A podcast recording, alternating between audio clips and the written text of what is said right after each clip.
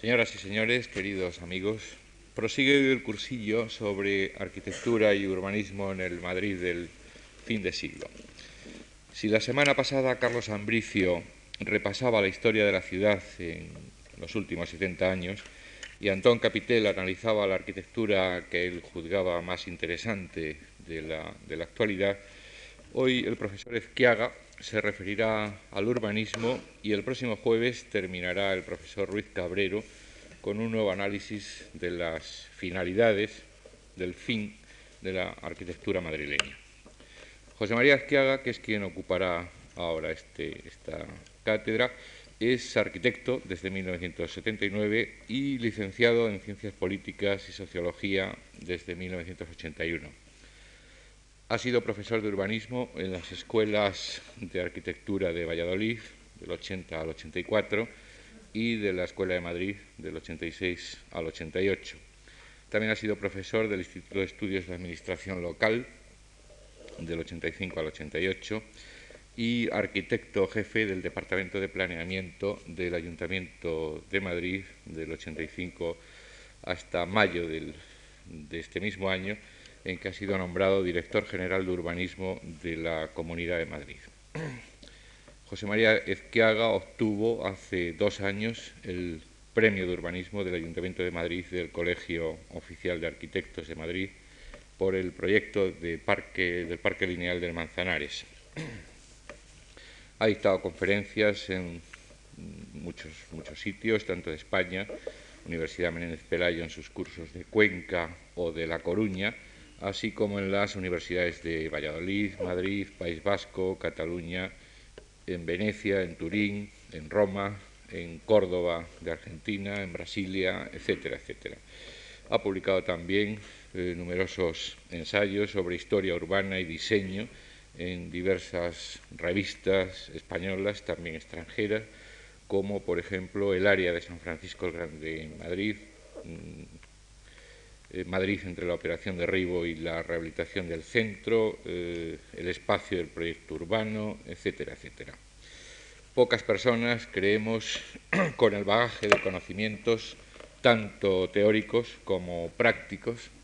sobre nuestra ciudad como José María Ezquiaga, a quien agradezco muy sinceramente su participación en nuestras actividades culturales, así como a todos ustedes el que hayan querido acompañarnos. Muchas gracias.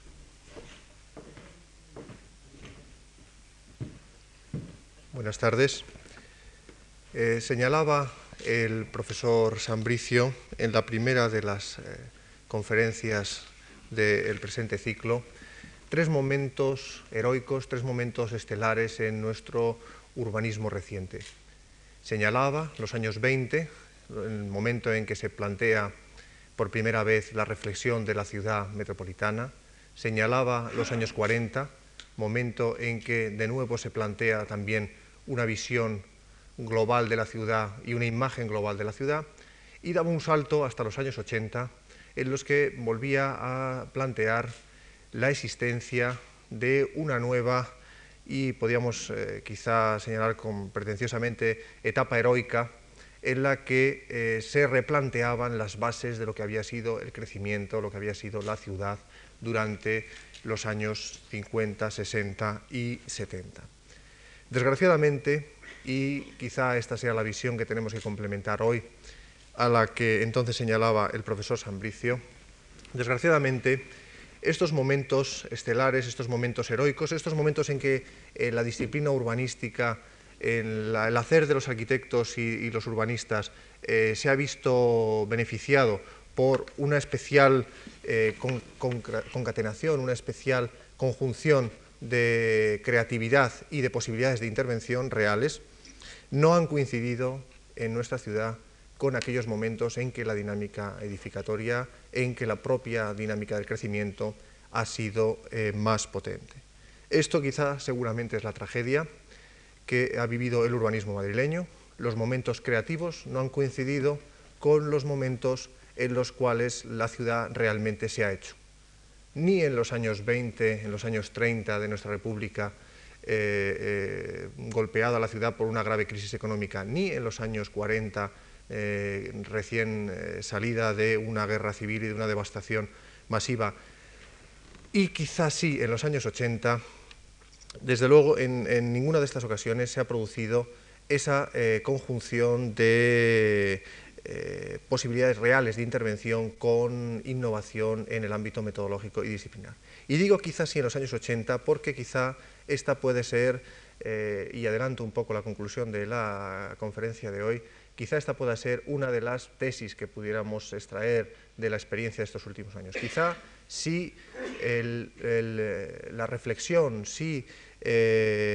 todo el acervo disciplinar y todos los hitos teóricos y prácticos conseguidos en los últimos años, somos capaces de mantenerlos en las próximas décadas? ¿Somos capaces de mantenerlos no en la coyuntura de crisis en los que se han forjado, porque no nos hemos de engañar, también el urbanismo de los años 80 se ha forjado fundamentalmente en la experiencia de la crisis que arranca en el 73, si somos eh, capaces de prolongar y reactualizar estos, estas ideas en los años 90,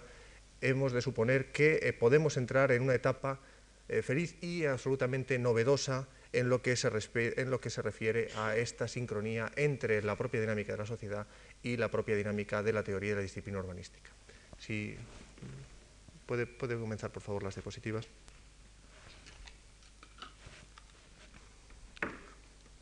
La ciudad de Madrid no ha tenido, mm, a lo largo de su historia, y un poco que nos esbozó en la conferencia del profesor Sambricio, un crecimiento regular y claro. Eh, durante eh, siglos completos, la ciudad prácticamente ha crecido sobre sí misma, eh, simplemente ha consagrado, ha consolidado las pautas morfológicas, las pautas de consolidación del espacio ya establecidas. Por ejemplo, vean la semejanza entre estos dos planos.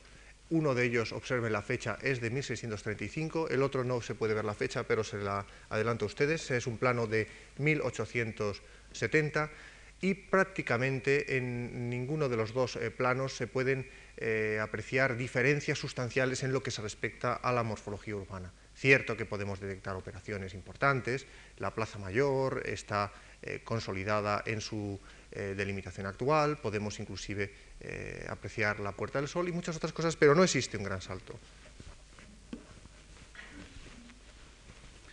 El gran salto que se produce en nuestro 19 es el salto del ensanche. Ustedes conocen este momento como eh, uno de los claves en la configuración del Madrid moderno. A la ciudad histórica se le añaden unos nuevos crecimientos en una extensión, como pueden apreciar, eh, que supera con creces la delimitación de la ciudad anteriormente existente. Adelante. El ensanche eh, que traigo ahora a colación y luego más adelante verán ustedes eh, cuál es el motivo de remontarnos tan atrás en la historia, es probablemente la última ocasión en la que la ciudad de Madrid se configura conforme a las pautas, podríamos decir, tradicionales de creación de ciudad. Es la última, eh, la última pieza de ciudad que se configura desde una forma planeada en base a la estructura de las calles, en base a la estructura de las manzanas, en base a la alineación de las fachadas, es decir, en base a todos aquellos parámetros que habían consolidado, habían construido la ciudad desde, eh, se puede decir, desde las etapas más primitivas hasta el comienzo de la revolución industrial. Adelante. El ensanche es por eso probablemente hoy, pero no solo en Madrid, sino también en Barcelona, San Sebastián y tantas otras ciudades, una de las piezas más identificables y claras de ciudad.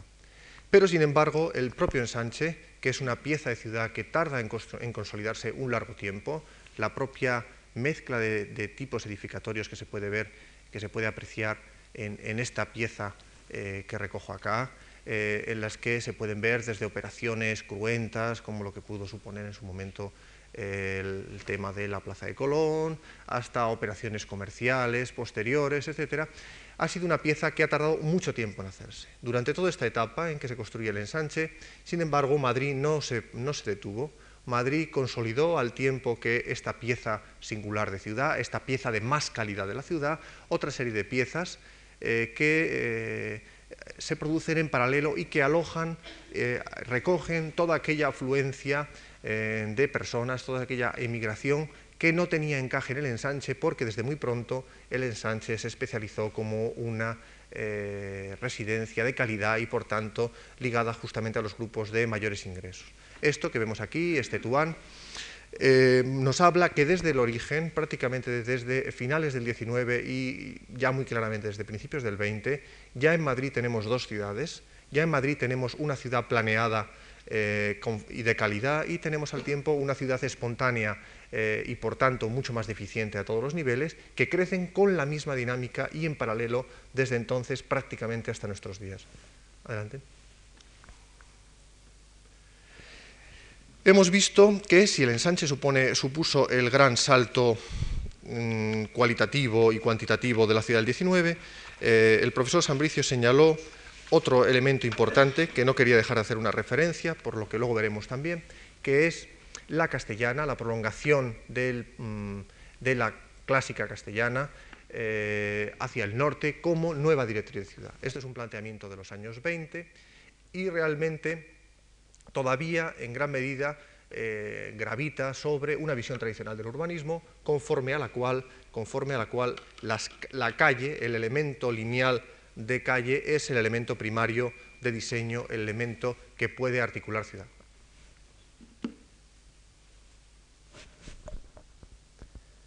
Esta calle ha sufrido grandes cambios a lo largo del tiempo, pero aún hoy, aún hoy puede ser eh, identificable como una de las piezas clave de ciudad y seguramente como la mejor, el mejor elemento urbano del que disponemos en Madrid. La castellana es hoy, como es sabido, uno de los espacios más eh, costosos de la ciudad, eh, uno de los espacios que recepciona los usos más privilegiados tanto a nivel eh, de la propia administración como oficinas, etcétera, etcétera, viviendas eh, de mayor standing. Y eso es así porque el propio diseño de esta vía singular eh, también, al igual que el ensanche, conjuntaba esta visión de ser un elemento capaz de articular ciudad con ser un elemento de diseño de calidad capaz de tener un valor formal por sí mismo.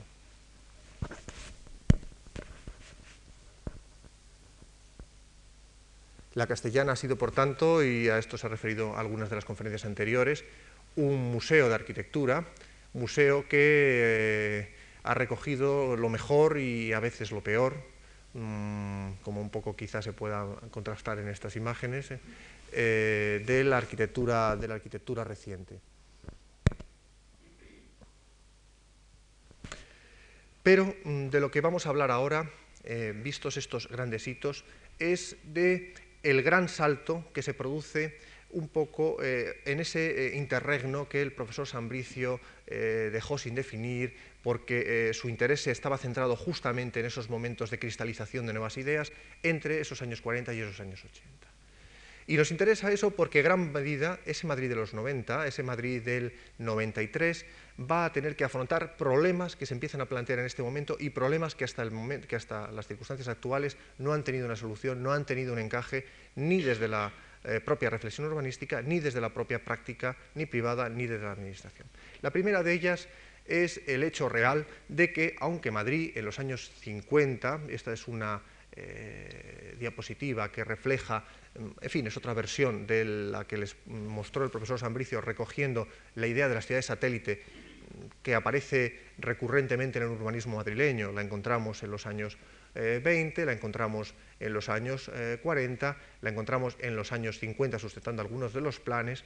pero al tiempo que esta formulación teórica de los núcleos satélites de Madrid, vemos al lado otra eh, fotografía que recoge el plan de accesos de Madrid del año 52. Adelante. Pues bien, será justamente ese plan de accesos, esas grandes infraestructuras viarias que se van a producir durante los años 50 y 60 fundamentalmente, las que van a articular el crecimiento de Madrid, de tal manera que la ciudad no va a crecer como una ciudad nucleada, como una ciudad equilibrada, sino que va a crecer como una ciudad en estrella en torno a esos elementos clave. De la misma manera que la castellana supuso el gran elemento articulador de, eh, los años 50, el ensanche moderno de Madrid de los años 50, un poco junto con Príncipe Vergara, el ensanche de los años 70, la gran pieza que marca definitivamente el salto metropolitano de Madrid es la eh, Avenida de la Paz, la mm, avenida que hoy reconocemos como M30, esta autopista urbana, que se configura en esos mismos años y que eh, se plantea en una, primera, en una primera versión, en un primer diseño, como una circunvalación de Madrid, pero que de facto funciona como una gran vía vertebradora, como una segunda castellana, eh, en la cual, digamos, se han deteriorado algunas de las condiciones de diseño primitivas, de la castellana primitiva, como veremos. Aquí se puede apreciar en, esta, en la diapositiva de la derecha el efecto cruento que en definitiva tuvo esta, esta operación urbana sobre barrios eh, en este caso es el puente de Vallecas, muy semejantes a los que veíamos antes de Dubán, barrios formados en esos mismos años 20 eh, eh, de, comienzos de, comienzos del siglo, y vemos un poco la nueva escala urbana que plantean estas, estas nuevas grandes infraestructuras. Adelante. Nos interesa esto porque nos plantea una tercera tesis. Sí habíamos visto que en el ensanche se plantea una ciudad de calidad simplemente con un mecanismo muy sencillo de alineación, un buen trazado y unas ordenanzas que ni siquiera fueron buenas, de la misma manera que vemos que gracias a dimensionar y, eh, diseñar bien el trazado de una calle, la castellana ha sido y es el elemento seguramente más reconocible de Madrid, el elemento eh, formalmente más interesante. Sin embargo, en los años 60 se comienza a plantear y se consagra en los años 70 una nueva ideología urbanística conforme a la cual el urbanismo no debe eh, configurarse a partir de estos elementos urbanos, por, llamarlos de alguna forma, en torno a estos elementos de diseño, el trazado, la, el trazado, eh, la retícula, eh, las piezas urbanas, sino a partir de reflexiones más genéricas relativas a los usos, relativas a los flujos, relativas a los tráficos. A partir de ese momento, el urbanismo se divorcia del sentido común, y este divorcio no solamente es, como en tantas otras disciplinas, un problema de lenguaje, un problema de especialización en el propio lenguaje urbano de los urbanistas, sino que eh, se aleja del sentido común puesto mm, en, un sentido muy, muy, concreto, en el sentido de que eh, se rompe con la propia lógica en la que discurre la vida de las personas. El zoning, eh, que es esto que aparece aquí un poco caricaturizado en este diagrama de, un arquitecto crítico de este tema, eh, León Krier, en realidad eh, tiende a descomponer las actividades que están unidas en la vida del individuo, en el transcurso de la vida del individuo, en ámbitos espaciales diferentes, presumiendo que estas, estas operaciones, al concatenarse en tiempos distintos, son susceptibles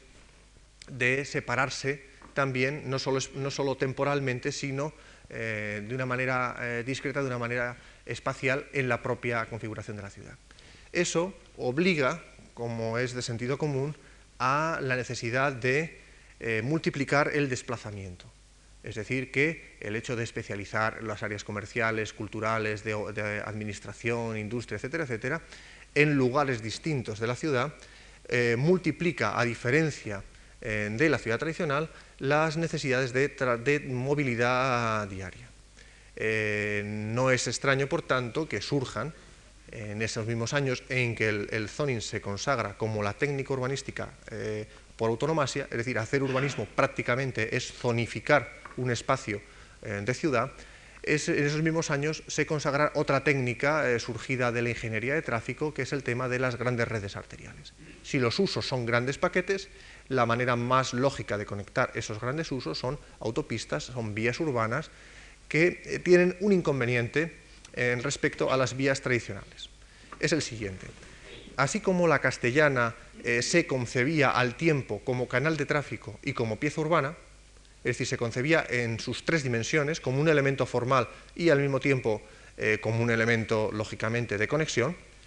sin embargo, estas nuevas vías se diseñan, se conciben solamente desde la segunda de estas perspectivas, es decir, las nuevas vías, las nuevas autopistas urbanas, se conciben y se crean solo como elementos de conexión, solamente funcionan como elementos de vinculación entre estas piezas. Por tanto, al final, si observan en este diagrama, que puede corresponder un poco a la ciudad real, al final resulta que no tenemos ninguna pieza de ciudad autosuficiente y que el centro como tal se diluye, porque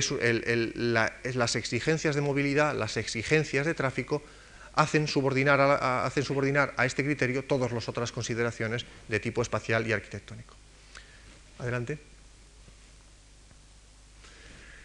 La teoría que sustenta esto seguramente eh, es bien conocida es eh, justamente aquella que asociaba a la calle Corredor, al casco antiguo, a, lo que era la ciudad tradicional, todos los grandes males de eh, los grandes males de la ausencia de higiene, de congestión, etcétera, etcétera. Y esta ideología, por, por ser antigua, no deja de ser recurrentemente también recuperada y sus ecos, pues prácticamente hoy en día todavía nos llegan a nosotros. A esta ideología se responde eh, por esta idea de la muerte de la calle, la necesidad de liberar el edificio de la calle, etcétera, etcétera. El problema de esta formulación, que, tiene su, que no deja de tener un cierto basamento teórico eh, y que los pioneros del urbanismo que lo plantean, eh, es el caso de Le Corbusier y muchos otros, eh, tiene además de eso un sustento formal interesante, sin embargo tiene un inconveniente y es que esta disolución, esta muerte de la calle, significa también en paralelo muerte de la ciudad, porque al fin de cuentas las ciudades no son más que calles. Y si bien hoy es difícil que podamos tener la seguridad de, eh, estar, eh, de poder penetrar en alguna casa eh, de los tiempos de Felipe II, sí es seguro que podemos caminar por las mismas calles que Herrera, Villanueva o tantos otros, puesto que la morfología, puesto que la calle es justamente el elemento de mayor permanencia de la ciudad. Adelante. Vemos a, la derecha la utopía realizada, a la izquierda la utopía a secas, la ciudad de Hilbersheimer y el barrio del Pilar, y podemos apreciar un poco los, los similitudes y diferencias de esta. La realidad es que, aún en estos casos, los ejemplos que estoy poniendo son ejemplos privilegiados dentro de Madrid, son barrios considerados como barrios de calidad, los que vemos a la derecha, tenemos el barrio del Pilar, sin embargo, han producido, tanto en España como en muchos otros países, una carga de insatisfacción en los propios usuarios y también en el propio funcionamiento. Es decir, mm, al final, la ciudad funcional, el problema es que no funciona. No funciona porque nunca se dimensionan las autopistas suficientemente grandes como para posibilitar estos canales de, viajes pendulares, de trabajo a la residencia. Nunca eh, se diseñan suficientemente animadas eh, urbanas, estos, estas áreas dormitorio, eh, nunca eh, se, se, diseñan de una manera suficientemente cómoda las áreas comerciales, las áreas de recreo, las áreas de ocio, etcétera, etcétera. Y aquí, mm, después de esta introducción que me disculparán ustedes un poco larga, pero que va a permitirnos ver las bases de los planteamientos teóricos que hoy en día están en juego, vamos a hablar un poco de la situación de Madrid. La situación de Madrid es eh, realmente novedosa, eh, la situación presente en varios aspectos. El primero de ellos, y el más llamativo, seguramente habrán tenido ustedes referencias recientes en la prensa, puesto que ha llamado la atención un hecho que de alguna forma era conocido desde hacía algunos años. Es el hecho de que eh, Madrid, Madrid capital, pero también el área metropolitana, desde hace algunos años pierde población. Aquí pueden ver ustedes el gráfico de evolución y observen que eh, los momentos heroicos de los que hablábamos, los momentos de los años 30, eh, de los años 40, corresponden a una etapa realmente de crecimiento, pero en, términos actuales de una cierta estabilidad de la ciudad de Madrid. Y sin embargo, observen ese periodo que aparecía, ese lapsus, hasta llegar a los 80, es justamente cuando, aparte de que se produce el gran incremento de población, lógicamente se genera la ciudad, se crea la ciudad. La ciudad que hoy vivimos es la ciudad que se produce justamente en esta etapa agnóstica del, urbanismo, en esta etapa del urbanismo del compromiso pragmático, pragmático apoyado indirectamente sobre estas tesis funcionalistas. ¿Por qué no crece Madrid? Bueno, ahí no quiero tampoco extenderme mucho en este tema porque nos desvía un poco del, argumento central de la, conferencia, pero fundamentalmente Madrid no crece porque la gente se va de Madrid. Eh, y la gente se va de Madrid puesto porque las ciudades, las grandes ciudades del tamaño de Madrid en todo el mundo, no solamente en España, están en crisis en favor de ciudades medias que son mejor receptáculo de, las, de, las, de los nuevos sectores económicos más pujantes ligados a las nuevas tecnologías, a la información, etcétera, etcétera. Eh, pueden ver aquí que justamente lo que eh, ocurre desde los años 70 y casi coincidiendo con la crisis eh, del petróleo es que Madrid va perdiendo poco a poco inmigrantes, pero es que desde el año eh, aproximadamente 73 es que eh, realmente pierde población en términos absolutos y para que se hagan una idea, Madrid perdió en el periodo entre el 81 y el 85 160.000 personas, abandonaron, abandonaron la ciudad. Otro factor importante también pueden ver acá es el tema de lo que llama eh, el gráfico el saldo vegetativo, simplemente es la natalidad. El tema de la natalidad es importante y para que se hagan una idea del cambio brusco, estos, estos, estos números, mm, me disculparán la aridez, pero yo creo que son bastante significativos de hasta qué punto están cambiando los, las pautas culturales en la ciudad sin que nos demos cuenta. La natalidad eh, entre el año 70 y el año 85 se ha descendido a la mitad en el caso de Madrid. Eh, es decir, de un 20 por mil a tasas del 10 por mil. Y para que se hagan una idea, hoy en día tenemos en Madrid una natalidad del orden de 1,7 hijos por mujer que no alcanza ni siquiera la tasa de reemplazo. Es decir, que eh, la población, de seguir con tasas parecidas, seguirá disminuyendo, inclusive por el crecimiento vegetativo. Adelante.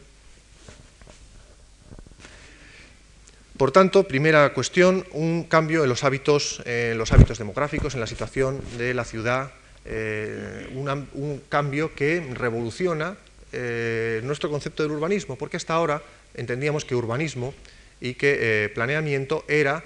la regulación del crecimiento de las ciudades. Pero ¿qué es eso del urbanismo de las ciudades que no crecen? ¿Qué es eso del urbanismo de una ciudad que eh, inclusive tiene fenómenos evidentes de decaimiento, tanto de pérdida de población como de obsolescencia de zonas de su ciudad? Vemos también el cambio de los hábitos culturales. Había un cambio finalmente que no he mencionado y que tampoco me resisto a comentar brevemente, y es inclusive el cambio de la pauta de la, de la composición familiar y de los hogares. Para que se hagan una idea, eh, prácticamente eh, en, los años, en el año 75 eh, la tasa de soltería, es decir, el número de personas que no habían contraído matrimonio en los grupos, en el grupo, por decir el más extremo, entre 30 y 34 años, era del 20%, y hoy en día ronda el 30%. Igual podemos decir el grupo de mujeres. Bueno, esto está dándonos la pauta de que, estamos, mm, de que tenemos que plantearnos una nueva ciudad de que realmente el tipo de personas que van a habitar este nuevo Madrid no es la familia eh, tradicional, eh, no ya la familia extensa que desapareció casi con nuestra posguerra, sino que ni siquiera se parece ya a la familia nuclear clásica de la pareja y uno o dos hijos, sino que en muchos casos eh, vemos que por lo menos hasta, hasta, hasta 30 años el 60% y hasta 35 años el 30% de las personas de la ciudad se mantienen eh, solteras, a, ello habríamos añadir, pues evidentemente, eh, los desparejamientos más las personas viudas, etcétera, etcétera. Por tanto, digamos, una nueva ciudad, unos nuevos madrileños, pero algunos viejos problemas. Viejos problemas como este que voy a reseñar y que tampoco insistiré mucho porque es bien conocido, el problema del norte y el sur. Eh, muchas ciudades, también Madrid, tienen este problema de la polarización espacial, que corresponde también a una polarización social. Eh, mm, he puesto eh, lo del ensanche eh, para que vieran que realmente no nos encontramos ante un problema nuevo. Ya en el ensanche había un, norte-sur, pero en aquel momento no funcionaba así, puesto que encontrábamos un ensanche, podemos decir, había un centro-periferia, un ensanche extrarradio, como se llamaba entonces, pero hoy en día esta dialéctica ensanche-extrarradio, ciudad de calidad eh, ciudad precaria, eh, grupos sociales eh, más acomodados, grupos sociales más precarios, pues se produce en esta, aproximadamente en esta división espacial que más o menos coincide, esto sería la M30, esto que ven aquí, y por esta forma se le suele denominar a la porción de ciudad que queda dentro de la M30 la almendra, la almendra central, pues bien, si señalamos por una línea imaginaria eh, que aproximadamente cruce por, por esta zona, así, eh, dividimos el norte y el sur de la ciudad, mm, aproximadamente podemos apreciar que los eh, segmentos, las porciones de población pueden ser semejantes, sin embargo, simplemente como índice, las oportunidades de esa población, no digo ya la calidad espacial, no digo ya la arquitectura, no digo ya su, propia, su propia vivienda, eh, sino eh, aspectos tan elementales, tan, tan primarios como los equipamientos eh, públicos, también están distribuidos con ese mismo criterio de desigualdad. Por tanto, primer problema, problema de cambio de población, segundo problema, problema de la polarización social, de la polarización espacial de las dos ciudades que coexisten en una. Vamos a ver ahora a algunos, vamos a empezar ya a ver algunas de las respuestas que se plantean en ese tema. Primera respuesta al problema de, esta, de la experiencia de la ciudad, de los polígonos de la periferia, de la ciudad de los años 60 y 70, es el tema de la recuperación de la nueva valorización del centro. Eh, hasta eh, que quería reflejar simplemente en esta, un poco la polarización de estas dos imágenes. Aquí vemos a la derecha las zonas de Madrid protegidas eh, conforme al plan Villa de Madrid y incluidas actualmente dentro de una ordenanza proteccionista del plan general y digamos frente a la vieja teoría amparada en estos presupuestos funcionalistas de la destrucción del centro, este es el caso de la propuesta de Le para París, de la destrucción y de la sustitución. La primera toma de conciencia de que realmente el urbanismo que se había producido durante todos estos años, 60, no era satisfactorio, ha sido una sensibilización en sectores culturales, pero también en los sectores de la población, eh, eh, más, más común, de realmente la calidad de la ciudad, de la ciudad existente. Eh, eso ha dado lugar a que durante todos estos años 80, uno de los elementos referenciales más claros ha sido justamente este, este tema de la rehabilitación de la recuperación de los edificios históricos o en general de la, la idea de retomar la ciudad histórica. Algunos ejemplos, algunos ejemplos públicos, como este de la corrala de Miguel Servet, de Emilia Checa, eh, con unos ensayos de, pinturas eh, de Guinness Sánchez Evia, eh, realizados desde la propia administración con un carácter emblemático, temas que aparecen por toda la ciudad, algunos muy aparatosos, como puede ser eh, la rehabilitación del cuartel del Conde Duque, de Julio Canolaso, o este edificio de eh, la recuperación de esta casa de baños como centro de cultura de Pérez Arroyo. Es decir, hoy en día, tanto Madrid como Barcelona, como tantas ciudades, es una experiencia cotidiana estas operaciones, adelante, de recuperación de grandes contenedores o pequeños contenedores para estos usos públicos, pero también cada vez más es una experiencia cotidiana la recuperación por parte de la iniciativa privada, eh, desde pequeños chalés, este es uno de la colonia eh, Prosperidad, me parece que rehabilitado por Bernardín Zenga, esto es una casa en la calle Segovia, cualquiera eh, que podemos encontrar y que, mm, plantean esta, y que plantean esta nueva idea de la recuperación, de la reconciliación con la ciudad histórica. Cierto que esta reconciliación ha sido también fuente de excesos, algunos de estos excesos los estamos pagando ahora, es decir, estamos pagando ahora, eh, quizá eh, en primer lugar los arquitectos, la penitencia de los desmanes de los años 60, seguramente con una reticencia del colectivo social respecto a las nuevas intervenciones en el centro, es decir, respecto a las posibilidades de la nueva arquitectura, de una nueva arquitectura que tendría eh, posibilidades de actuación muy distintas a la que supuso la de los años 60 y 70, pero que sin embargo en muchos casos no, se, no ve oportunidades de actuar precisamente por esta permanencia, esta, esta prevalencia de los criterios proteccionistas. Pero mm, no tanto me interesa eso, adelante, como el hecho de que eh, el nuevo urbanismo eh, mm, tiene que plantearse y se plantea necesariamente desde esta mm, consideración de la ciudad existente como un valor a proteger e inclusive diría más como eh, esta recuperación de la ciudad tradicional, en el caso de Madrid la ciudad tradicional es el casco y es el ensanche, fundamentalmente, más algunos muy pocos barrios de la periferia, como la referencia del conjunto del urbanismo de la ciudad. Es decir, mm, la referencia eh, de diseñadores, políticos, urbanistas, etcétera, etcétera, hoy es eh, mucho más esta ciudad realizada en prácticamente antes del siglo XX, que la ciudad eh, más reciente, precisamente por ese problema, eh, por ese problema de la triste experiencia de los barrios degradados de la periferia de los años 60. Sobre esta hipótesis se plantea, si pudiera volver atrás, por favor, el hito más importante, al que haré también una breve referencia, que es el Plan General de Madrid. El Plan General de Madrid se empieza a redactar en el año 80, se aprueba en el año 85 y en realidad el Plan de Madrid es eh, la gran cristalización de reflexiones que venían de bastante atrás. eh, diré entre paréntesis que Madrid no ha tenido muchos planes urbanísticos. El profesor Sambricio mostró algunos de ellos, pero eh, le señalaré que entre el plan que les mostró del año 44 y el plan actual solamente existe otro en el año 63, lo cual prueba que realmente eh, planear Madrid, realizar un plan urbanístico de Madrid, es una gran operación conceptual, teórica y, y práctica que por su dificultad solamente en contadas ocasiones se ha realizado y normalmente respecto a algún salto conceptual de este tipo.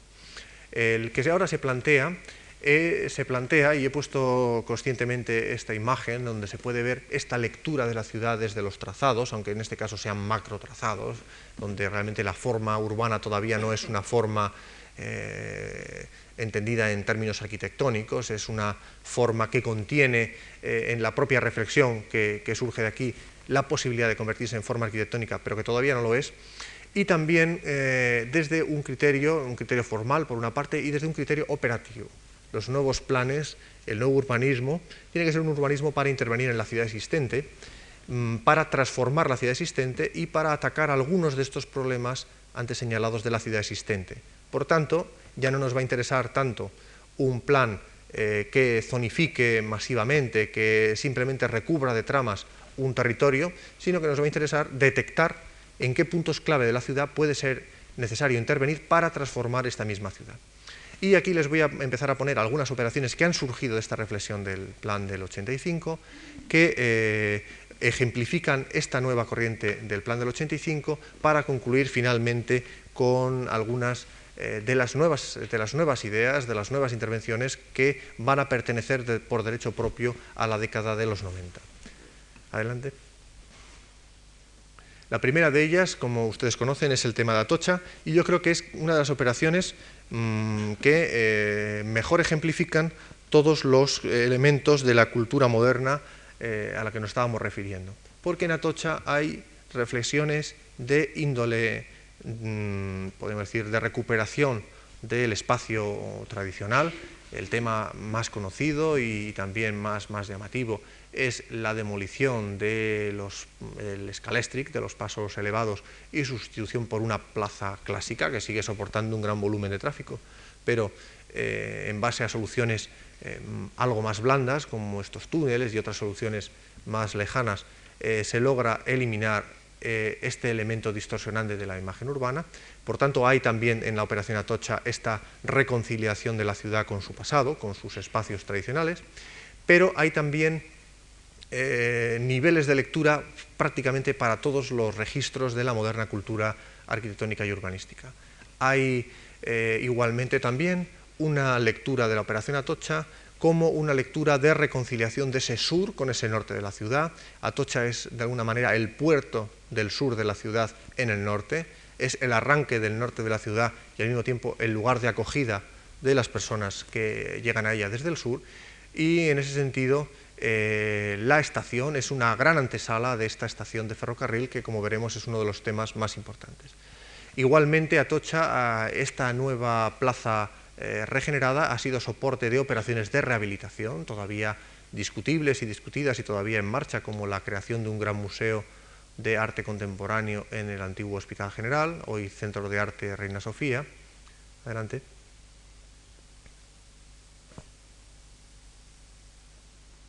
Y por tanto en Atocha podemos encontrar desde elementos eh, tan retóricos y tan, en sentido, pues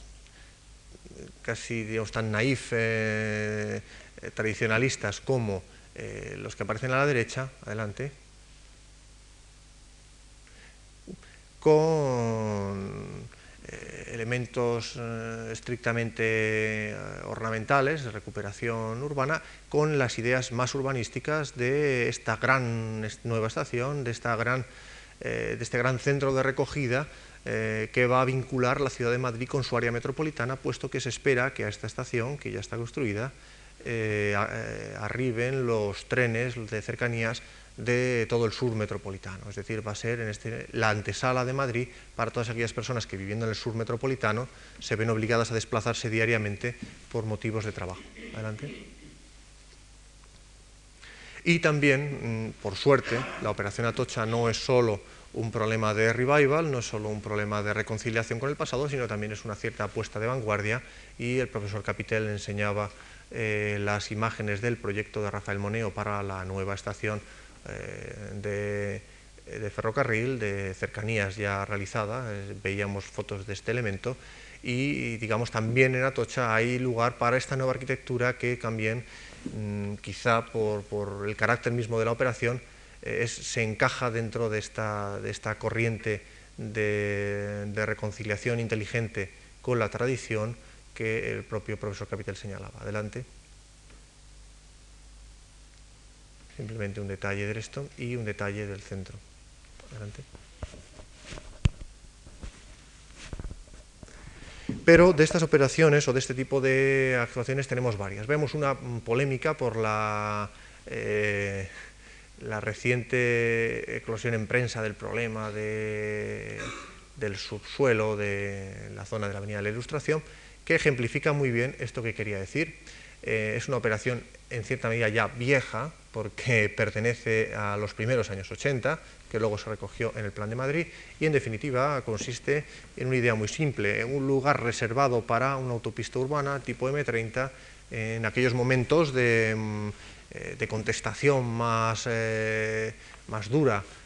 más radical a estos planteamientos de la ingeniería de tráfico menos urbana, se planteó como alternativa como una, un gran bulevar con una sección muy semejante a la de la castellana, eh, y esto es lo que ha dado en llamarse la Avenida de la Ilustración. Eh, el tema de la castellana, por tanto, eh, vean que no lo trajimos a cuento gratuitamente, sino que sigue de alguna manera presionando sobre la imaginación de los arquitectos y de los diseñadores actuales y en gran medida todavía parece que mm, pudiera ser el modelo no superado, tal como muestran algunas de estas imágenes que en definitiva, mm, aún, sobre, produciendo sobre un espacio pues, notablemente más eh, desagregado y deteriorado que el de la castellana, puede tener un efecto vertebrador y no separador como el que ejerce la M30 sobre las dos mitades de ciudad que separan. Adelante. Apoyándose sobre estos elementos nuevos, han aparecido nuevas arquitecturas. Aquí, simplemente por señalar, no resistir la tentación de señalar algunas de las que más me gustan en la ciudad, vemos estas de Parcerisas y San José, que no son arquitectos madrileños, desgraciadamente, sino que son arquitectos de Barcelona que ganaron en su momento el concurso y que han planteado tanto en la solución del parque como en la solución de estos equipamientos del centro cultural ligado a esta vía algunos de los elementos, algunos de los elementos pues, de arquitectura pública más discretos y al mismo tiempo más valiosos de la ciudad. Adelante. Y igual en la misma línea que se ha realizado la Avenida de la Ilustración, polémica, eh, hemos tenido ocasión de realizar algunas otras obras menos conocidas, pero que también tienen su cierta importancia y que tienen también, como la Avenida de la Ilustración, esta vocación de urbanizar lo que no, está, lo que no es urbano, esta periferia justamente surgida en estos años 60 que señalaba. Vean, por ejemplo, este proyecto de la Gran Vía de Hortaleza, en el cual eh, este, este, es un proyecto algo más reciente, en el cual eh, sobre la traza prevista para desarrollar esta conexión entre la M30 y el cuarto cinturón que discurriría por acá, eh, se planteaba esta gran autopista que tenía el inconveniente de que dividía el barrio de Hortaleza prácticamente en dos mitades muy difícilmente combinables. Y frente a eso vean el proyecto en el cual, aunque quizá no se aprecie muy bien, lo que se plantea es eh, aprovechar el trazado para vincular, para como una columna vertebral en la que se inserten como costillas las eh, calles del distrito de Hortaleza e inclusive en aquellos lugares donde existían más posibilidades, más espacio, se ha introducido pues algunos elementos hasta donde hemos podido llegar por la capacidad de espacio eh, de un bulevar urbano, un bulevar arropado por edificación continua, por lo menos para que este barrio terrible eh, de polígonos eh, prácticamente en los que los bloques parecen eh, echados por mano de un sembrador al azar, tuviera al menos alguna pieza fuerte como esta o esta otra. Adelante. Esta es la situación actual y cuando digo dividir, quiero decir literalmente dividir, no son metáforas. Yo creo que el urbanismo actual está abandonando las metáforas. Estas son realidades muy tangibles. Eh, pasar de aquí a aquí eh, ya hoy es un sacrificio. con la autopista prevista hubiera sido simplemente un, problema imposible. Y bueno, algunos de los elementos, en este caso, pues un gran foro que se situaría aquí. Y bueno, estas arquitecturas no, no son tales, son simplemente ejemplificaciones pues, de lo que podría plantearse. Y aquí vemos ese pequeño tramo donde se plantea un trozo de calle, un trozo de calle en esta zona que realmente no tiene nada que pueda recibir el nombre de calle, a pesar de que el ayuntamiento ha puesto en todas las esquinas eh, los nombres correspondientes con los rótulos que dicen calle. Adelante. Otra operación en esta misma línea, que también señaló el profesor eh, Capitel, como es el tema de la Puerta del Sol, que tiene que ver un poco con la misma idea. La Puerta del Sol en realidad es una gran antesala de transporte y parecía lógico que una antesala de esa importancia tuviera el tratamiento, tuviera el respeto eh, debido tanto a la tradición como a los propios usuarios. En realidad la nueva distribución de la Puerta del Sol, esta es una foto para que se vea un poco de dónde arranca la que teníamos de los años 50, de los orígenes un poco del tráfico masivo en Madrid y la nueva puerta, y la nueva puerta del Sol. Adelante. Estas operaciones eh, también han tendido, las operaciones surgidas del Plan de Madrid han tendido a concentrarse en aquellos lugares donde eh, existía la mayor oportunidad, pero también la mayor necesidad. Y dentro de este grupo de necesidad y oportunidad, en aquellos lugares donde ambos factores se ligaban al reequilibrio norte-sur. Uno de ellos, eh, también ya concluido y que permite, por tanto, ejemplificar un poco estas líneas que surgen del Plan de Madrid, de este trabajar dentro de la ciudad y al mismo tiempo eh, trabajar para transformar la ciudad, es el caso del Parque Tierno Galván. Simplemente voy a pasar las imágenes del antes y el después, que quizás sean más elocuentes que mis propias palabras. Adelante.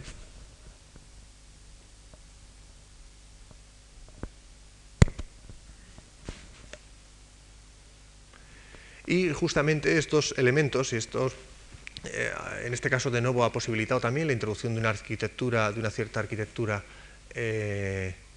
de vanguardia, de, como es el caso del planetario también de, Pérez Arroyo, en realidad más, más allá de la propia de la propia configuración de los, de los elementos, en este caso eh, es un planetario,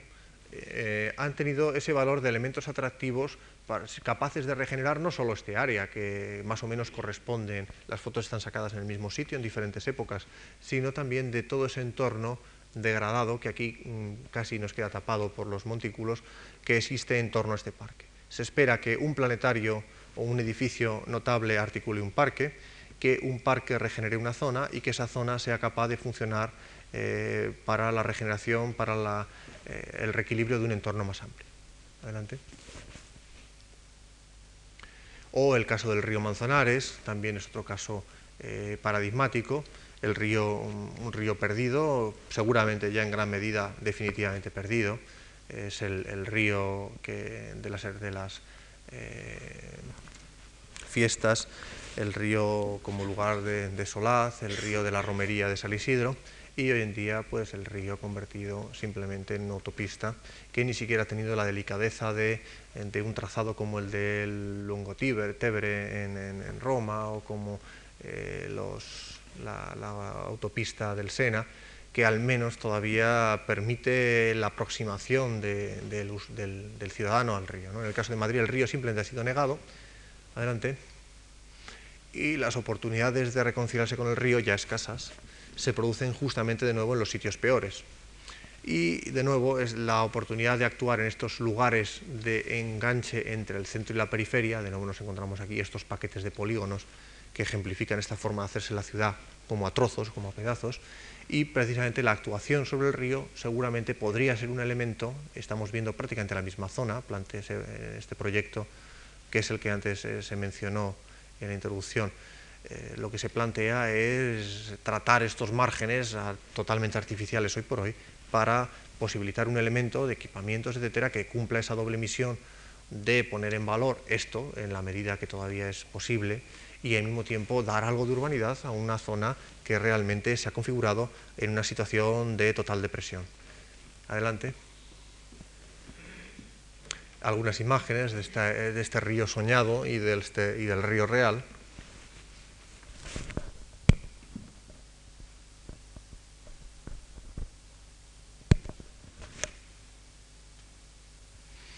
Y finalmente también para que se vea eh, cómo estas intervenciones se van mm, produciendo, digamos, en, todos los trozos de ciudad, eh, el caso de una actuación situada en uno de esos barrios que veíamos surgían en los años 20 un poco eh, en alternativa al ensanche, es el caso de la zona de la remonta, llamada así porque en su momento existían aquí unos cuarteles de, de, caballería y que hoy en día, pues, de una manera, pues, poco a poco se está configurando como la plaza mayor de este distrito que al haberse configurado no conforme a las pautas del ensanche, como un espacio planeado, de calidad, diseñado, trazado, sino como un espacio espontáneo, lotificado eh, de una manera especulativa y sin diseño, carece de esos espacios públicos que en definitiva hacen la ciudad. En estos casos las oportunidades escasas hay que aprovecharlas y en este caso, pues bueno, la existencia de este hueco, de esta carie en, el tejido, pues permitió introducir esta, esta manzana. Y adelante.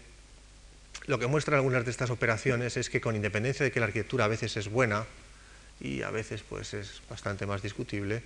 eh, realmente eh, estos elementos al día siguiente de aparecer ya se convierten en catalizadores de actividad. Esto todavía no se había eh, cerrado la plaza con sus cuatro paredes y ya era el centro de las fiestas y era el lugar de reunión etcétera, etcétera, como puede verse en esta misma, en esta misma foto. Adelante. O el caso de, en esta línea de recuperación de elementos deteriorados, que también señaló el profesor Sambrici, que vemos desde otra perspectiva, de qué hacer con espacios como este, eh, tan frecuentes en la ciudad todavía, como es el, el paso del ferrocarril a través de un distrito tan consolidado y castizo como la Arganzuela, que produce esta situación de deterioro a unos lados y a otros, y todavía es peor en otros lugares que, no muestro. Bueno, la misma línea de proyectos, este en, caso, en cambio ya es un proyecto de largo alcance, eh, plantea el recuperar, el mm, enterrar esta vía del tren y procurar recuperar para el uso público y para nuevos usos de centralidad los espacios liberados en una primera instancia a un lado y a otro de la vía y también de las antiguas estaciones, adelante, que se, van a, que se abandonan como, para como uso ferroviario y que, por ejemplo, esta, esta zona, que es la, cola de Príncipe Pío, pues podría ser una estupenda ampliación del Parque del Oeste que podría llegar prácticamente hasta la Avenida de Valladolid, si se hiciera. Adelante. O esto, que es la estación de Delicias, donde ya un trozo, es, un trozo pequeño es ocupado por el Museo Ferroviario, pero que si se abriera al distrito de la Arganzuela, podría transformarse en un museo mucho más grande. Aquí vemos inclusive la hipótesis de que pudiera albergar un museo de la ciencia y la tecnología, un museo ferroviario, y al mismo tiempo pues, existiera esa posible conexión, difícil hoy, vamos, imposible hoy, con el barrio eh, circundante, conexión que hoy en día no era posible sencillamente porque no era necesaria. En, cuanto en la medida en que esto funcionaba como una estación, eh, realmente no tenía por qué el, eh, producirse esa conexión. Adelante. Y finalmente, eh, dentro de esta misma línea eh, de proyectos eh, actualmente ya en marcha, proyectos que por así decir pertenecen a esta generación de los 80, existe un tercer nivel, que es el nivel también de el nivel de la combinación de estos factores de completar ciudad, de esta idea de transformar la ciudad desde dentro que he señalado, con el nivel también de solidaridad, es decir, la necesidad de producir también un tipo de vivienda que esté que sea accesible a, esos, eh, a esas eh, parejas, a esas personas que hoy en día tienen que abandonar la ciudad de Madrid porque eh, les es imposible adquirir una vivienda debido a los altos precios que se están produciendo en, la ciudad recientemente. Este es el caso, por ejemplo, del suelo liberado en Vallecas por una zona chabolista que quedó realojada en otro de los barrios característicos de estos años 70 eh, y 80, del cual aparecieron bastantes ejemplos de buena arquitectura mostrados también por el profesor Capitel, como es el caso de Palomeras en, Madrid. Y el hueco de Palomeras es va a ser o puede ser receptáculo de un pequeño ensanche que de nuevo mm, vuelve a reproducir eh, y vuelve a mostrarnos que seguramente ante la incertidumbre del momento cultural actual, los diseñadores cada vez más se inclinan a esta reproducción de las pautas de la ciudad tradicional cuando señalaba que el ensanche había quedado grabado en la memoria como la pieza de más calidad de la ciudad, eh, realmente esto ha tenido un efecto concreto y real como que los arquitectos hoy diseñan al afrontar problemas urbanísticos de gran escala eh, esta nueva pieza eh, en base a esas pautas mismas del ensanche clásico. Si bien ya no es un ensanche, porque la, la realidad tipológica, adelante, es muy otra. Vemos también cómo, a pesar de, esto sería una imagen, no por deteriorada, mm, menos interesante, puesto que todavía es una morfología basada en el hecho de la calle, y el nuevo ensanche se plantea también sobre ese mismo hecho de la calle, de la plaza, del espacio singular. Adelante. Esto, las, las imágenes son solamente ilustraciones, no arquitecturas propiamente, sino ilustraciones un poco de lo que se plantea. La calle, la alineación, la recuperación de, la fachada como elemento configurador de la escena pública. Adelante.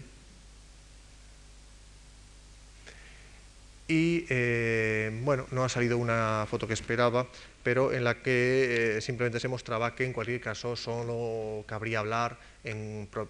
prioridad, en propiedad de un pseudo ensanche, puesto que realmente las tipologías que se plantean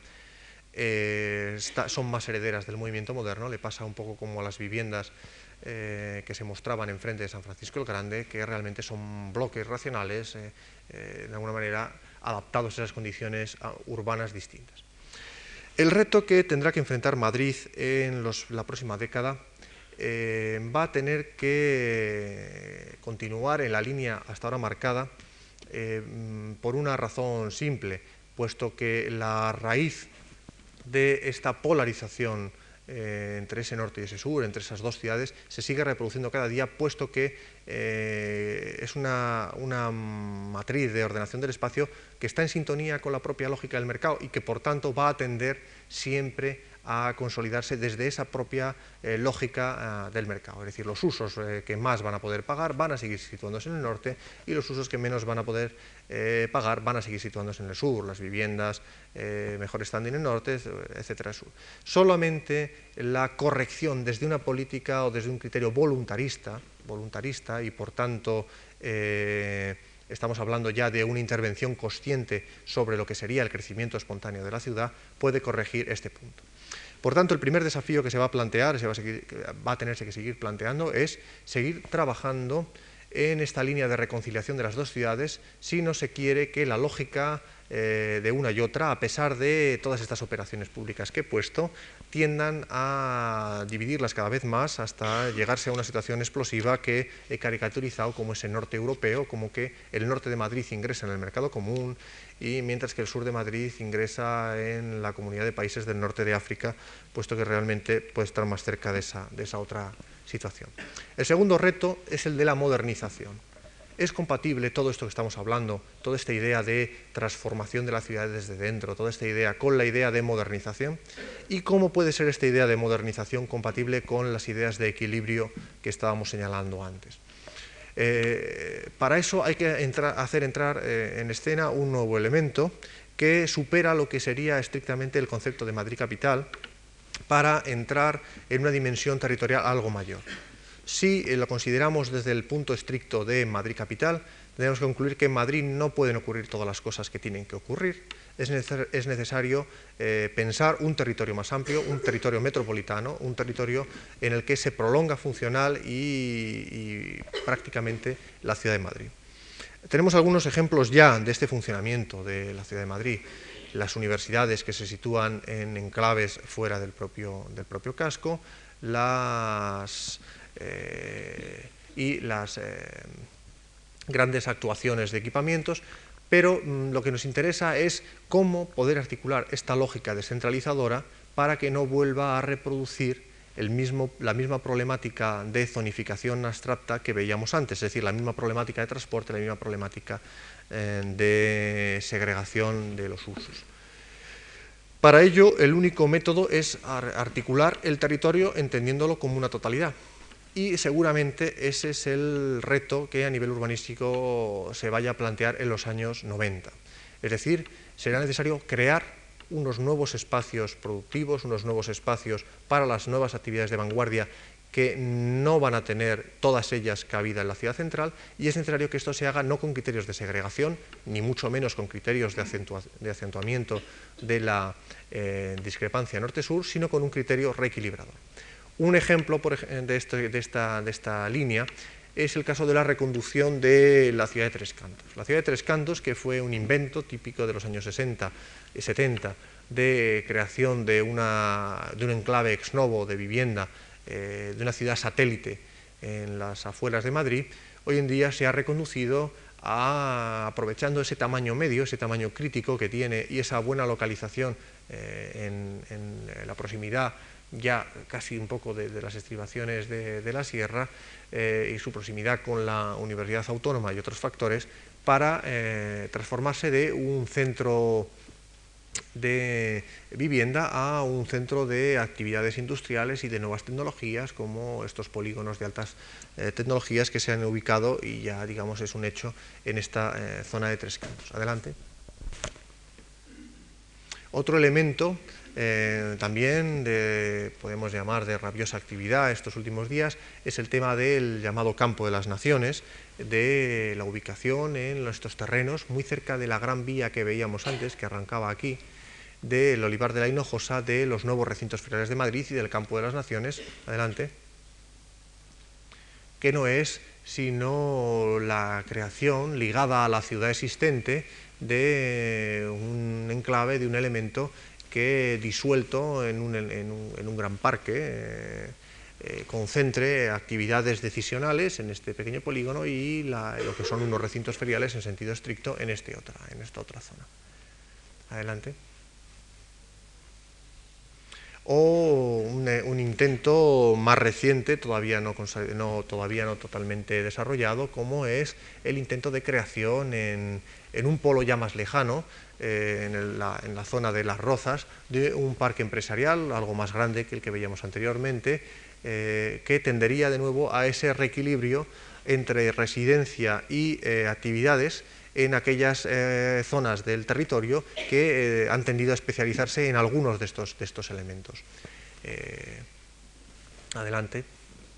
El caso del oeste es bastante clarificador. El oeste prácticamente ha recepcionado un monocultivo de la vivienda, un monocultivo del chalet y hoy en día del adosado, y realmente carece de todas esas actividades económicas, de todas esas actividades reequilibradoras. Bueno, estos dibujos, que son unos primeros esbozos un poco muy abstractos de Bernardo Incenga sobre este polígono público, tenderían dentro de esa línea de reequilibrar ese territorio que hoy en día aparece sobrecargado en algunos puntos y eh, de alguna manera eh, mm, deficitario en otros.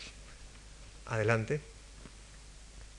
Por otra parte, detrás de todas estas operaciones hay un eh, elemento real también, y es que la presión del terciario, la presión eh, en este momento existente del boom eh, de estos sectores de oficinas, nuevas tecnologías, etcétera, amenaza con hacer reventar esta ciudad central, el Madrid central, y mm, volver a plantear la disyuntiva entre tener ciudad compleja, una ciudad donde, donde se habite al mismo tiempo que se trabaje, que es un poco oh, quizá el principal valor que le resta al Madrid central, al Madrid del ensanche y del casco, y hacerlo reventar convirtiéndolo en un downtown, en un, centro del monocultivo de la oficina. Eh, estas operaciones tienden justamente a romper esa lógica concentradora con una lógica eh, descentralizadora, de una lógica reequilibradora. Son, suponen a un nivel metropolitano la misma lógica eh, de estas intervenciones pequeñas, reparadoras en el casco que veíamos anteriormente pero las dos primeras tenían, por así decir, también el hándicap de plantearse tres cantos, porque era un lugar ya, consolidado por una actuación heredada, y las rozas por encontrarse sobre un eje importante eh, del noroeste, la carretera de La Coruña, en, ese, en esa porción de la ciudad que hemos llamado la porción, la porción del norte, sociológico y del norte económico. Existen nuevas ideas y eh, seguramente donde veremos en los próximos años concentrarse la mayor parte de las actuaciones y la mayor parte de eh, las nuevas intervenciones y, lógicamente de las nuevas arquitecturas también, puede ser en algunos de estos trozos que vemos aquí del sur. esta operación, planteada en este caso pues, por la Comunidad de Madrid, lo que se plantea es justamente la articulación entre esta ciudad central, este es Madrid central, y algunos de los, municipios que configuran como Alcorcón, Fuenlabrada, eh, Alcorcón, Leganés, eh, o Móstoles, eh, Fuenlabrada, eh, Parla, Pinto, la segunda y tercera coronas metropolitanas. La primera quedó absorbida por Madrid, son los Villaverdes, los Useras, y plantear en torno a estos territorios, colonizando a través de nuevas calles, de nuevas infraestructuras, eh, un territorio que ahora mismo todavía no está, por suerte, degradado en su totalidad, no está deteriorado en su totalidad, reconquistarlo para nuevas actuaciones de centralidad que intenten introducir, inocular eh, usos de centralidad, usos, eh, podemos llamar, mm, de vanguardia o nobles o como se le, quiera, se le quiera denominar, en esta zona sur que tendería a recoger solamente aquellos usos más cenicientos, aquellos usos de menor valor de la ciudad. Y ahí, a partir de esta operación, esta, o estas operaciones, que son de largo alcance, que son de décadas, que son del, de ese 92 y después, eh, plantean eh, paralelamente la operación de recuperación de los dos tapones que de alguna manera separan Madrid de su, de su área metropolitana. Estos dos tapones son precisamente las, las carreteras que la unen.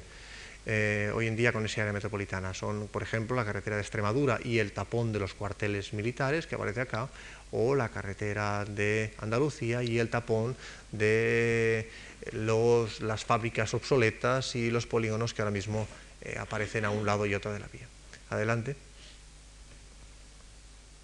En ambos, para ambos eh, casos hay ideas recientes, todavía hemos visto, hemos visto casi todas las fases de, de, proyecto habidas y por haber, hemos visto realizaciones construidas, hemos visto maquetas y ahora cuando hablamos de ese 92 y después vemos croquis, vemos atisbos, vemos todavía trazos inciertos, en este caso la recuperación como calle, de la, como calle hasta donde es posible eh, de la carretera de Andalucía, una de las peores entradas a nivel emblemático y funcional que tiene, la ciudad, eh, gracias evidentemente a que se realiza una operación de ingeniería complementaria como es desviar desde la ciudad, desde Los Ángeles, desde San Cristóbal, el tráfico a través de una derivación que los ingenieros denominan un bypass, eh, que absorbería una parte importante, una parte nutrida del tráfico de paso y eh, permitiría que la carretera pudiera especializarse en trayectos eh, más cortos y en sentido pues eh, civilizarse. Aquí alguna imagen de cómo podría ser esa nueva vía algo más civilizada en la medida de lo posible, donde se han imaginado arquitecturas robustas en cualquier caso, porque solamente una arquitectura dura y, y, robusta puede encajar, digamos, en ese entorno todavía hoy muy agresivo. Adelante. Aquí algunas imágenes de este croquis un poco ampliado. La idea de crear calles se puede ver aquí, de crear estas manzanas. Estas son zonas ahora mismo industriales muy degradadas. O de rellenar algunos de los vacíos también con planes eh, que reproducirían esquemas semejantes en cierta medida a los que veíamos de Madrid Sur, de aquel polígono de Vallecas. Adelante. O, y con esto termino, quizá la apuesta más importante que se planteará ese Madrid de los 90, que tendrá que, afrontar simultáneamente el doble reto de la modernización y también el, doble, el reto mm, de ese reequilibrio, de la reconciliación de esas dos ciudades, y que eh, encuentra una de sus mejores oportunidades en, en eh, la zona, la inmensa extensión ocupada actualmente por la zona militar, eh, tanto en Villaverde como en esto que vemos ahora, en la zona de campamento, donde se plantea eh, una, nueva zona de centralidad que recogiendo viviendas y sobre todo oficinas y nuevos usos, equipamientos, etcétera, etcétera, sirva de nexo entre esa ciudad central, esa ciudad noble, esa ciudad revalorizada y esa periferia eh, necesitada, necesitada de, la atención prioritaria. Y de nuevo veamos que hasta cuando se plantea eh, una primera esbozo, unos primeros monos para ponerle rostro a una idea tan atractiva como esta, no tenemos más remedio que volver a la historia, que mirar al pasado, puesto que en gran medida eh, nuestro futuro viene precisamente de esa reconciliación inteligente con la ciudad, eh, con ese pasado que veíamos como una de las claves precisamente de esta nueva lectura de la ciudad. Y es que este nuevo ensanche, que en realidad es una nueva castellana, eh, se parece pues, en este primer esbozo tanto dimensional como hasta compositivamente a esa castellana de los años 40 que nos mencionaba el profesor Sambricio. Adelante. Vemos algunas imágenes de esta que recogen, digamos, lo que podía ser este, este reto, este reto de construcción de una nueva ciudad. Estamos hablando de una extensión realmente muy importante, de un barrio eh, de un tamaño, eh, pues prácticamente lo que pudo significar en su momento un Moratalaz, y que, a diferencia de estos racimos que se agregaron sobre la ciudad, pretende cubrir ese nuevo papel, ese nuevo juego eh, de vinculación entre centro y periferia. Vistas todas estas cosas, vistas eh, estas dificultades de la difícil herencia de ese Madrid dividido y ese Madrid eh, en gran medida deteriorado que hemos recibido, visto esa nueva población que va a administrarlo, que va a vivirlo en los próximos años, visto también ese doble reto de la modernización de esa ciudad que si quiere eh, sobrevivir en el concierto europeo del 93 tendrá que especializarse cada vez más como un centro de servicios, como un centro de terciario y no tanto como ha sido en el pasado, como un centro burocrático o como un centro eh, industrial eh, desarrollado, esa nueva ciudad donde los sectores prioritarios tendrán que ser el conocimiento, tendrán que ser los sectores ligados a las tecnologías punta y al mismo tiempo esa ciudad que tiene que luchar contra las, últimas lacras de tercermundismo que se contienen en sus, en sus entrañas, estos, todos estos retos y un poco estas soluciones, esta, esta sucesión de soluciones que hemos visto en, en, un poco en este fugaz paso de proyectos y de ideas, eh, me sugieren eh, concluir, eh, si me permiten, leyéndoles una pequeña cita de un pequeño libro que ya con el tiempo se va convirtiendo cada vez más en un libro de cabecera. Me refiero a Las ciudades invisibles de Italo Calvino. En el mismo se habla de una ciudad que se llama Fedora, en la cual existe, existe una esfera de vidrio en cada aposento y en todas las épocas, dice Italo Calvino, alguien mirando a Fedora tal como era, había imaginado el modo de, en la, de convertirla en la ciudad ideal. Pero mientras construía su modelo en miniatura, Fedora dejaba de ser la misma de antes, y aquello que hasta ayer había sido uno de sus posibles futuros, era solo un juguete en una esfera de vidrio. Fedora tiene ahora en el Palacio de las Esferas su museo, y eh, en el mapa de tu imperio, oh Gran Khan, deben ubicarse tanto la gran Fedora de piedra, el Madrid que hemos heredado, como las pequeñas fedoras de las esferas de vidrio. No porque todas sean igualmente reales, sino porque todas son solo supuestas. Una encierra aquello que se acepta como necesario, mientras todavía no lo es. Las otras, aquello que se imagina como posible y un minuto después deja de serlo. Muchas gracias.